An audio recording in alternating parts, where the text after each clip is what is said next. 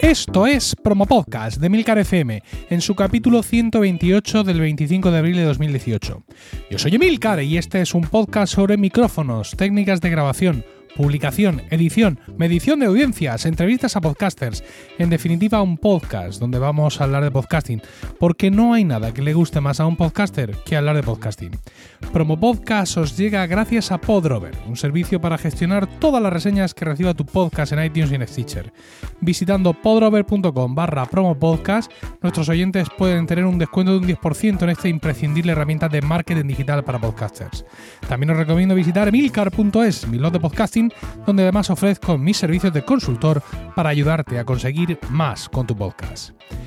Hoy vamos a tener un programa un poco especial, ya que no me centro en una entrevista, no me centro en un tema único, sino en varios. Lo podríamos llamar una miscelánea de podcasting, y es que hay veces que, pues eso, los temas se agolpan a tu puerta y no te queda más, más remedio que cogerlos todos así de un puñado como el que se dedica a pasear perretes de distintos tamaños y bueno, pues eh, traerlos aquí estos micrófonos para, uh, para comentaros lo que mis puntos de vista sobre algunas de estas, de estas cosas. Si os parece, voy a empezar por las transcripciones de los podcasts. Yo creo que no pasa semana sin que conozca y me llegue un email o una noticia de que un nuevo servicio de transcripción de podcast eh, está en la calle. Un servicio mmm, con el cual pues le podemos subir nuestro audio y él nos va a devolver un documento al cabo del tiempo y esto se paga así, de esta manera, y si pagan más, eh, la transcripción está antes y por supuesto lo hacen solo en inglés o incluso están sincronizados con Google Docs y te lo dejan ahí en tu Google Docs o en fin, diversas combinaciones de diversos elementos. Y yo me pregunto, yo me pregunto, eh, eh, y esto lo voy a decir, digamos, con acento murciano, ¿y todo esto para qué? ¿Todo esto para qué? Quiero decir, la idea en principio de la transcripción completa de nuestros podcasts reside en coger este texto, mm, una vez ya transcrito íntegro, y publicarlo en un blog como, uh, digamos, como las notas de ese podcast. Entiendo que no está en el ánimo de nadie coger todo lo que puedas hablar durante media hora o tres cuartos de hora y meterlo como nota dentro del propio podcast. Es decir, que sea ese el texto que la gente pueda eh, ver en sus aplicaciones de podcast, sino que la idea es coger y que todo este texto se convierta en el artículo, en el post de nuestro blog eh, que, eh, digamos, que anuncia que ha salido este capítulo. ¿Con qué intención? Pues con la intención, noble intención, por otra parte, de ser indexados por Google, de que nuestro contenido sea indexado por Google y, por tanto, pues en un momento dado nos procure eh, una cantidad de visitas que deben de ser grandiosas para todas las molestias que nos estamos, que nos estamos tomando los podcasters, aunque yo no me incluyo con este tema. Y digo, es que tengo muchas dudas sobre esto, ¿no? Quiero decir, ¿Por qué, ¿Por qué vamos a hacer esto? No, es que Google no indexa los audios. Bueno, ¿y qué pasa? Porque Google no indexa los audios. Todos hacemos un, en, nuestros blogs unas notas suficientes, un chipit, 3, 4, 5 líneas, algunos incluso más, comentando pues, de qué vamos a hablar en el, en el capítulo, en ese capítulo. Y eso Google sí lo indexa y tiene que ser suficiente, entiendo yo. Tenemos que ser suficientemente hábiles. Creo que todos somos capaces de escribir un resumen en unas cuantas líneas de, de qué va a hablar nuestro podcast y que esas líneas, si son significativas para nuestros oyentes, pues también tienen que ser significativas para Google. No, pero es que luego tú en el podcast vas a hablar específicamente por ejemplo, de la solución a cómo se formatea ese disco duro para que sea compatible con no sé qué, o cuál es la dieta que tienes que tomar para que tu pelo luzca brillante. Entonces, eso Google no lo indexa. Bueno, insisto, ¿y qué? ¿Cuántos blogs hay en el mundo donde explican la dieta para que tu pelo luzca azabache o cómo se formatea un disco duro para poder leerlo en un Mac, en un PC y en una lavadora. ¿Cuántos blogs hay en el mundo que expliquen eso? Miles de millones. ¿Están indexados por Google? Todos. ¿Están cubiertos de oro del éxito que han tenido porque Google los indexe? No. Si hacemos eso, es decir, si nos empeñamos en publicar en nuestro blog la transcripción íntegra de hasta la última palabra de nuestro podcast, contratando para ello un servicio de transcripción o, o, como demonios lo hagamos, no estamos consiguiendo más que ocasionalmente algunas visitas. Y nosotros no estamos en este negocio para conseguir visitas, estamos en este negocio para conseguir oyentes, descargas, porque lo nuestro es el podcasting. El blogging es de otros, más bien conocidos como bloggers. Sin embargo, lo nuestro es el podcasting. Entonces, eh, no es que yo no quiera visitas a Milcar FM, a mi, a mi blog, a milcar.fm. Pues claro que las quiero, demonios. ¿Vale? De hecho, yo siempre comparto la URL de los capítulos directa de Milcar FM, no comparto las URLs de otros servicios. Porque el casado casa quiere, ¿no? Que dice el refrán, el refrán español. Pero una cosa es que yo quiera visitas y otra cosa es que yo quiera pretender que vaya, o sea, que, que, mi fuerza, ¿no? Mi acción venga del número de visitas que tenga en mi web. Hombre, yo entiendo, por, por, la naturaleza propia de las cosas, que los podcasts de más éxito, pues seguramente van a tener más visitas en sus webs que los podcasts de menos éxito, pero eso tampoco es una medida que a mí me haga perder la cabeza. Que sí, que los banners y las entradas y luego cuando vas a un medio y quieres acreditarte, que te... Muy bien, pero es otra batalla, es, es un mundo de, de blogs, no un mundo de podcast. Y nosotros tenemos que torcer la mano hacia nuestro lado, evidentemente. Insisto, si tú transcribes todo el contenido de tu podcast, lo pones ahí en Google, Google lo indexa y llega por ahí un tío en no sé dónde que quiere saber qué dieta tiene que hacer para que el pelo le brille al sol de una forma increíble, va a llegar a tu blog, de tu podcast, lo va a leer y no se lo va a descargar para escucharlo. Pero es que además tampoco se va a suscribir, porque él lo que buscaba no era algo para escuchar, era una información y ya la tiene y se va. Se va tan rápido que no lo vuelves a ver y es como si no hubiera llegado nunca. Y eso no es nuestro, nuestra historia. Nosotros no queremos hacer llegar solo un contenido. Nosotros queremos hacer llegar un contenido con la voz, a través del audio, de la forma concreta en la que cada uno lo hacemos, no simplemente el contenido. Mira, estaba escuchando en vía podcast una entrevista que ha hecho que ha hecho que, le han hecho a, a, ver, a ver, a ver, lo voy a decir con eh, pelos y señales, vía podcast, una entrevista de Melvin Rivera Velázquez a Inger o Inger Díaz Barriga, que le han dado el premio, la gente de Brisa le ha dado el premio Periodismo Ortega y Gasset en la categoría multimedia por un podcast que se llama Mejor Vete Cristina. Un podcast súper interesante sobre la historia de una cocinera eh, mexicana premiada y que está en Estados Unidos y no tiene papeles, ¿vale? Eh, eso mismo, eso mismo eh, por escrito no es igual. Es decir, si ella, si esta mujer, en vez de publicar esta historia en un podcast, la publica en una serie de artículos, no llega de la misma forma. Porque no es lo mismo como llega la voz, nuestra voz, eh, en un podcast, generalmente vía auriculares, directamente al cerebro de nuestros oyentes, que el negro sobre blanco puesto ahí en la pantalla, como otros tantos miles de contenidos que leemos en diagonal. No es lo mismo, pero vamos, en absoluto. Entonces, pues yo mm, os animaría, en fin, estos son pues visiones que uno tiene, por así decirlo, os animaría a dejar de hollar ese sendero, porque es que no va a conducir a nada. No vamos a conseguir más oyentes, no vamos a conseguir nuevos oyentes. Insisto, el que viene buscando la dieta llega, recorta el, texto, lo copia, eh, lo pega en un, en un documento de texto suyo, de su escritorio, y se larga, y no lo vuelves a ver jamás se va a suscribir a tu podcast porque no está, o sea, no, no ha habido nada que le haya estimulado. Ahora, si tú pones unas notas diciendo, pues aquí en este podcast te explico cómo hacer una dieta que va a redundar en la suavidad de tu pelo, pues por ahí le da el play. Y entonces no es ya solo que oiga la dieta que tiene que tomar, sino que te escucha transmitir ese contenido con pasión. Porque los podcasts, recordemos, tienen que ser algo apasionado, como yo que ahora mismo estoy, que no sé qué me pasa, pero estoy muy apasionado en este momento. Entonces, cuando te escuche con pasión hablar de la dieta, del cuidado del pelo, de informática, de música antigua, de religión, de lo que sea, entonces va a decir, toma, yo quiero escuchar más de esto. Pero de otra forma, no vamos a conseguir nada. Así que no adoréis al falso dios transcripción, porque en verdad os digo, eh, hermanos y hermanas en la fe del podcasting, que no nos va a traer absolutamente nada. Vamos a hacer un montón de esfuerzo, vamos a perder mucho tiempo, vamos a perder incluso dinero y no vamos a conseguir lo que queremos, que es más oyentes, nuevos oyentes. Bien, y de conseguir más oyentes y nuevos oyentes va también el siguiente tema que os quiero contar, que es Google Podcast. Bueno, otra cosa que estamos aquí esperando desde hace siglos, como si fuera el segundo advenimiento del Mesías, porque, pues eso, queremos que Google nos convierta en millonarios, ¿no? Y si no conseguimos que nos indexe los podcasts, pues eh, a ver si sacan ya la aplicación de podcast, porque al igual que hizo Apple con la suya, eso nos puede traer un montón de nuevos oyentes, y eso no es ninguna tontería.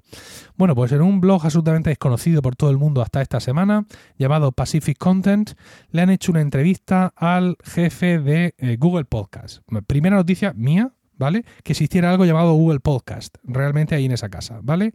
Pues este hombre se llama Zach Renaud Viden. El señor sabrá de dónde viene ese apellido. Y le hacen una entrevista que va a durar cinco entregas, ¿vale? Yo tengo delante de mí la primera de esas entregas, la segunda ya se ha publicado el momento de, grabar eh, Pro Podcast, pero una vez más no puedo sino comportarme como un anciano al que le quieren cambiar las cosas y decir, no me gusta nada de esto que estoy leyendo. Todo esto me parece una cosa muy rara porque no es lo que yo conozco y como no es lo que yo conozco no me gusta.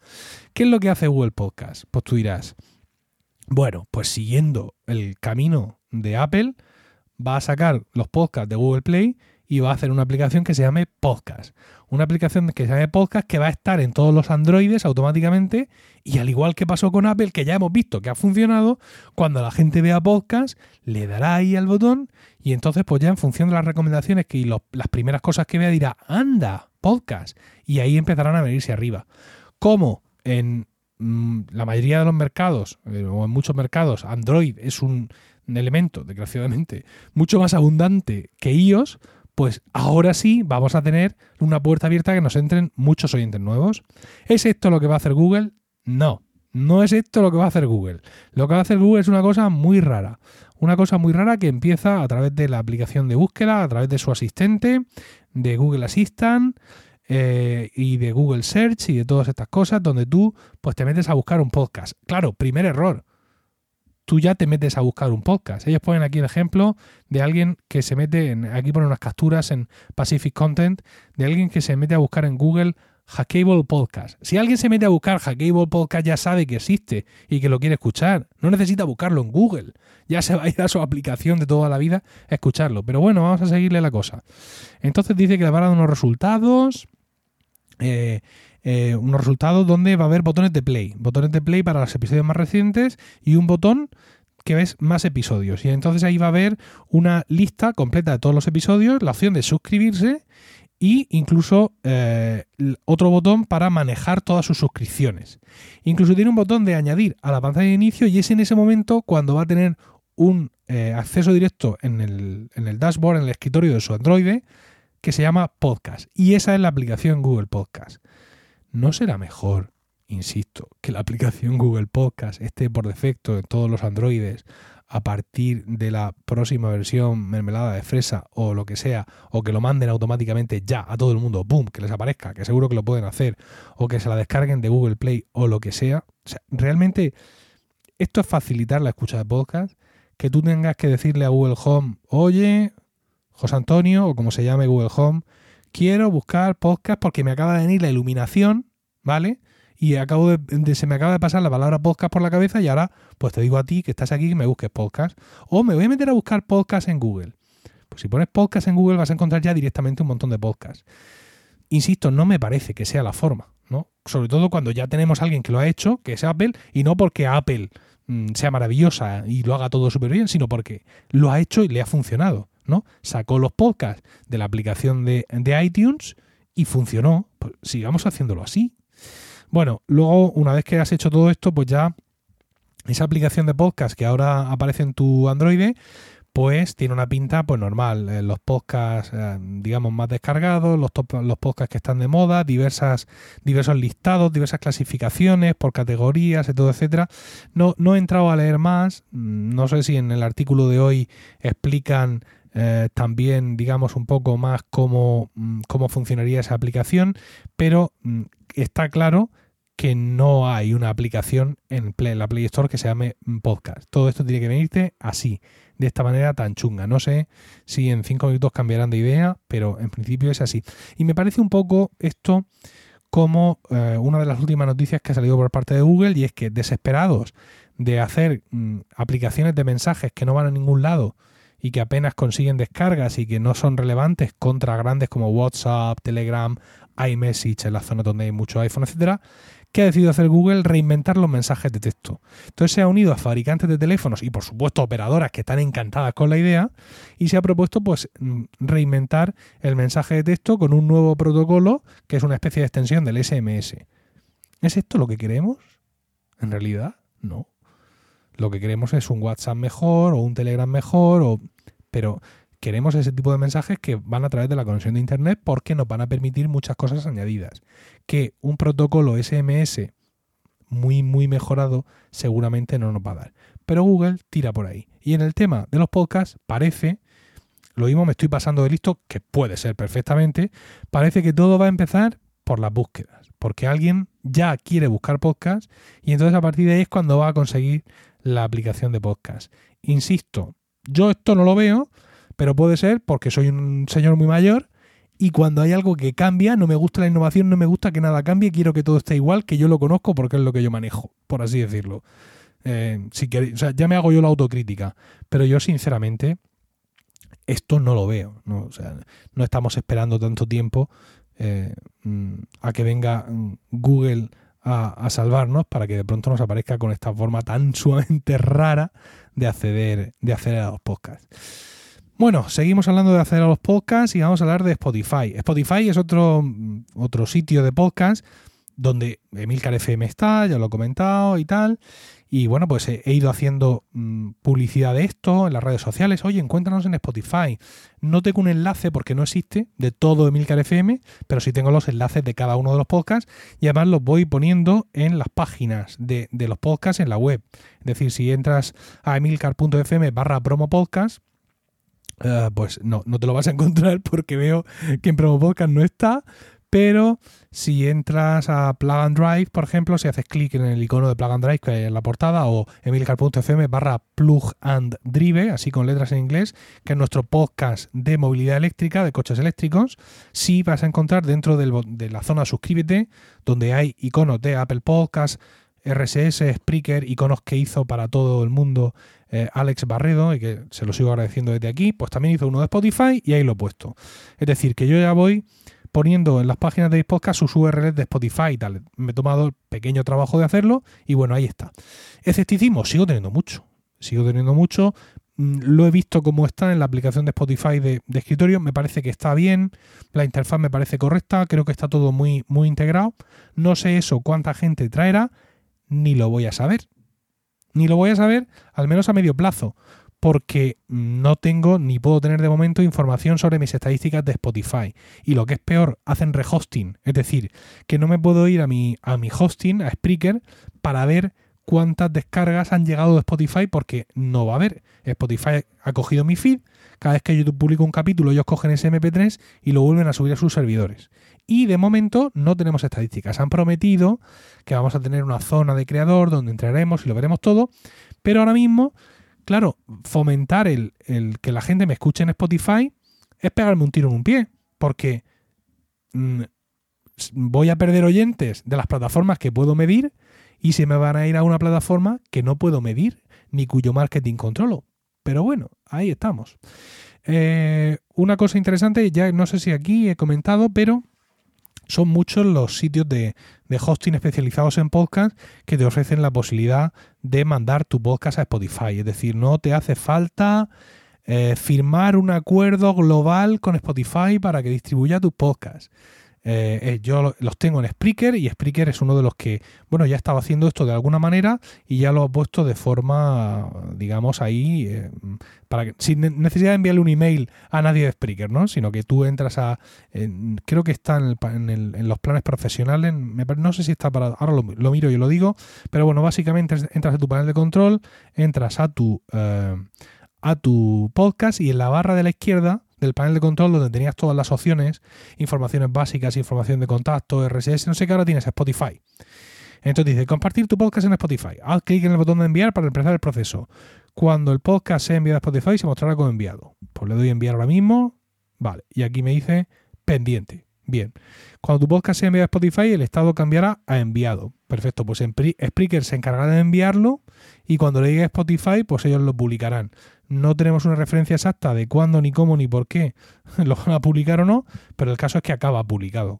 Y creo que Libsyn y otras plataformas tienen sistemas similares, con lo cual, eh, aunque al principio era un arcano un poco raro el enviar tu podcast a Spotify, pero como veis esto ya está al alcance de cualquiera y todo el mundo pues, puede estar ahí y llegar a esos eh, millones de usuarios de Spotify, aunque realmente no tengamos manera humana de saber realmente a cuántos millones estamos llegando, ni cómo nos está yendo allí, ni nada, ni nada de esto. Explicar ahora de, de un par de semanas, ¿no? de unas pocas semanas para llegar a ver nuestro podcast en Spotify, pero insisto, eh, todavía hay una parte de todo esto que es un poco oscura, aunque bueno, pues ahí estamos nosotros también, ¿vale? Seguimos, seguimos con cosas y vamos a hablar de, decíamos, eh, eh, ¿qué decía? La entrada, micrófonos, técnicas de grabación. Así que lo que vamos a hacer ahora va a ser escuchar a Mark Milian, Mark Milian, de eh, compañero de Milcar FM, de los podcasts Cuatro Ventanas y un paseo por Shanghai, que eh, nos ha mandado un audio para contarnos cómo graba sus podcasts. Así que, dentro Mark. Hola a todos, yo soy Mark Milian del podcast Un paseo por Shanghai y también del podcast Cuatro Ventanas. Voy a explicar cómo grabo estos podcasts. Y lo hago de manera muy sencilla, porque en el caso de Cuatro Ventanas utilizo el micrófono USB Samsung CO3U que estáis escuchando en este momento, lo conecto al PC y ya está, a grabar directamente con el Audacity. Y en el caso de un paseo por Shanghai, utilizo una grabadora Zoom H1, es una grabadora que funciona con pilas, bastante pequeñita, con capacidad de grabar en estéreo, y también que se puede utilizar en modo micrófono cuando lo conectas directamente con el USB al PC, como estoy haciendo en este momento. Normalmente la utilizo lógicamente por la calle, de ahí el nombre del podcast, Un paseo por Shanghai, pero se puede utilizar de manera muy versátil, incluso también conectándolo a una cámara de vídeo a modo de micrófono. Y además este dispositivo, esta grabadora, tiene muchísimas opciones, puedes ajustar manualmente la ganancia de la grabación, tiene un conector de auriculares si quieres monitorizar o escuchar lo que acabas de grabar. Puedes conectarle un micrófono externo, como podría ser un micrófono de solapa, mediante una entrada mini jack. Puedes grabar en MP3 y elegir el bitrate que deseas o grabar directamente en WAV en formato sin compresión. E incluso tiene un filtro que puedes activar para los sonidos bajos, como podrían ser vibraciones o ese tipo de cosas. En fin, es una grabadora muy completa, no excesivamente cara, de hecho, creo que es la gama más baja de Zoom, o por ahí debe estar la cosa. Y que a mí de momento me ha servido bastante bien. Y las pilas duran entre 8 y 10 horas o algo así, aunque es difícil decirlo ya que no grabo más de 5 o 10 minutos cada vez. Eso sí, recomiendo tener un filtro antiviento si utilizáis este micrófono, esta grabadora en la calle, porque es bastante sensible a los movimientos de aire. Bueno, como casi cualquier micrófono. Y eso me lleva a otro micrófono que también he utilizado últimamente cuando no tenía a mano la grabadora para hacer un episodio de Un paseo por Shanghai. Y se trata de este micrófono, que es el que está integrado en el auricular Xiaomi con reducción activa de sonido, que por cierto hice una pequeña reseña en mi último episodio de Cuatro Ventanas, y que como podéis escuchar, pues no se escucha fatal, ni mucho menos, aunque la pega que tiene más importante de momento que yo haya notado es que es muy muy sensible al viento como casi todos los micrófonos que son de este tipo muy pequeñitos, un agujerito ya está en el cable de los auriculares. Pero como a veces me entran ganas de grabar y no tengo a mano la grabadora, pues yo creo que tras un par de pruebas que he hecho y preguntar a los oyentes de un paseo por Shanghai, me parece que cuando me venga bien, pues voy a grabar con este micrófono y cuando tenga a mano la grabadora y tenga el tiempo para prepararme un poquito y eso, utilizaré la grabadora Zoom H1. Yo creo que la versatilidad para un podcast como un paseo por Shanghai es algo importante, así que aunque a veces el viento haga un poquito de ruido cuando utilizo este micrófono, que no es el caso porque ahora estoy dentro de casa, yo creo que vale la pena grabar cuando sea el momento adecuado y no tener que obligarme a grabar en momentos en los que a lo mejor ya no estoy tan interesado en eso. Y volvemos al micrófono Samsung para despedir este audio. Muchas gracias por vuestra atención. Un saludo desde Shanghai. Pues estupendo, Mark, muchísimas gracias. Este comentario de, Mark me da bien a mí para hablar también de cómo grabo yo Milcar Daily en la calle. Esto es algo que ya he comentado muchas veces y sigo, mm, sigo pensando en cómo podría hacerlo más cómodo para mí, mejor. Mm, es cierto que creo que el micrófono que tengo es imbatible ahora mismo en el mercado. No hay una gran eh, movimiento en el mundo de los, de los micrófonos Lightning, pero ahora me hago por pensar, y, no debería, porque, em, porque, en fin, ya las pruebas ya me han, ya me han costado, me han costado mucho esfuerzo. Eh, y muchas, muchas quejas de los oyentes, oye, ya hacer pruebas y graba normal. Al principio de, creo que fue al principio de este curso, estuve haciendo algunas pruebas con algunos micrófonos, al final me volví a quedar con el mío. Y, eh, y bueno, pues resulta que ahora pues se me ha metido otra cosa en la cabeza, que es el Sennheiser Clip Mic. ¿Qué es el Sennheiser Clip Mic? Es un micrófono, digamos, de lo llamado Levalier, un micrófono de corbata, para enterarnos. ¿En qué se diferencia de mm, otros micrófonos que yo pueda tener de corbata como el Smart Lab, por ejemplo? Bueno, pues este micrófono de Sennheiser cuesta como cuatro veces más, es decir, cuesta 200 euros y tiene un conector Lightning y una interfaz integrada de Apogee, con lo cual esto es audio digital, lo que tenemos. Y este micrófono, mm, por las pruebas que he visto algunos usuarios en, en YouTube, me da la sensación de que va a ser fantástico para grabar por la calle. Es decir, que en vez de tener que llevar el micrófono que uso ahora mismo de, Rode clavado en el iPhone y el iPhone en la mano a modo de micrófono, voy a poder llevar un micrófono de corbata y, contrariamente al, que uso ahora mismo analógico, mm, con la capucha protectora y con ese hardware, que lleva ya incorporado, porque lleva su propia interfaz de audio, va a hacer una gran reducción del ruido, se va a enfocar mucho más en mi voz y voy a poder grabar por la calle con un micrófono de corbata sin que el ruido se meta excesivamente en los oídos de los oyentes, es decir, en una situación más o menos como la de ahora. Problemas, dos principalmente. Uno, probarlo. 200 pavos para empezar, hay que soltarle a Amazon para que te lo mande a casa. Segundo, no me puedo mm, monitorizar. ¿Vale? Es decir, mi teléfono no tiene eh, conector de auriculares, es un iPhone 7 Plus, con lo cual si conecto el micrófono este al puerto Lightning, pues ya no me puedo escuchar conforme hablo. Y eso es una cosa que a fecha de hoy me pone muy nervioso. Sobre todo grabando por la calle, que no sabes lo que puede pasar. Hay un factor que queda eliminado y es que a mí me gusta monitorizarme sobre todo para ver si me alejo mucho del micrófono. En este caso no tendría ningún problema porque sabía perfectamente el micrófono dónde está y ya habría hecho yo todas las pruebas para saber que esa es la posición. Pero claro, sobre todo en invierno, un día llevas un chaquetón, otro día una chaqueta, con lo cual siempre vas a tener la duda de cómo se ha quedado hoy esto puesto, ¿vale? Si me está rozando aquí, si no está rozando allá. Tú puedes estar grabando y no te estás dando cuenta de que, bueno, pues que yo qué sé, de que la bufanda cuando te pones a andar le roza o no le roza. Todo lo de no monitorizarme me, me preocupa un poco. Pero claro, la posibilidad de simplificar todavía más el equipo de grabación de llevar el micrófono enrolladito, desplegarlo, hacerme clip y empezar a grabar, no tener que llevar un papel por la calle en la mano con las notas, sino ir leyéndolas directamente del teléfono, cosa que ahora no puedo hacer, pues la verdad es que me llama mucho la atención.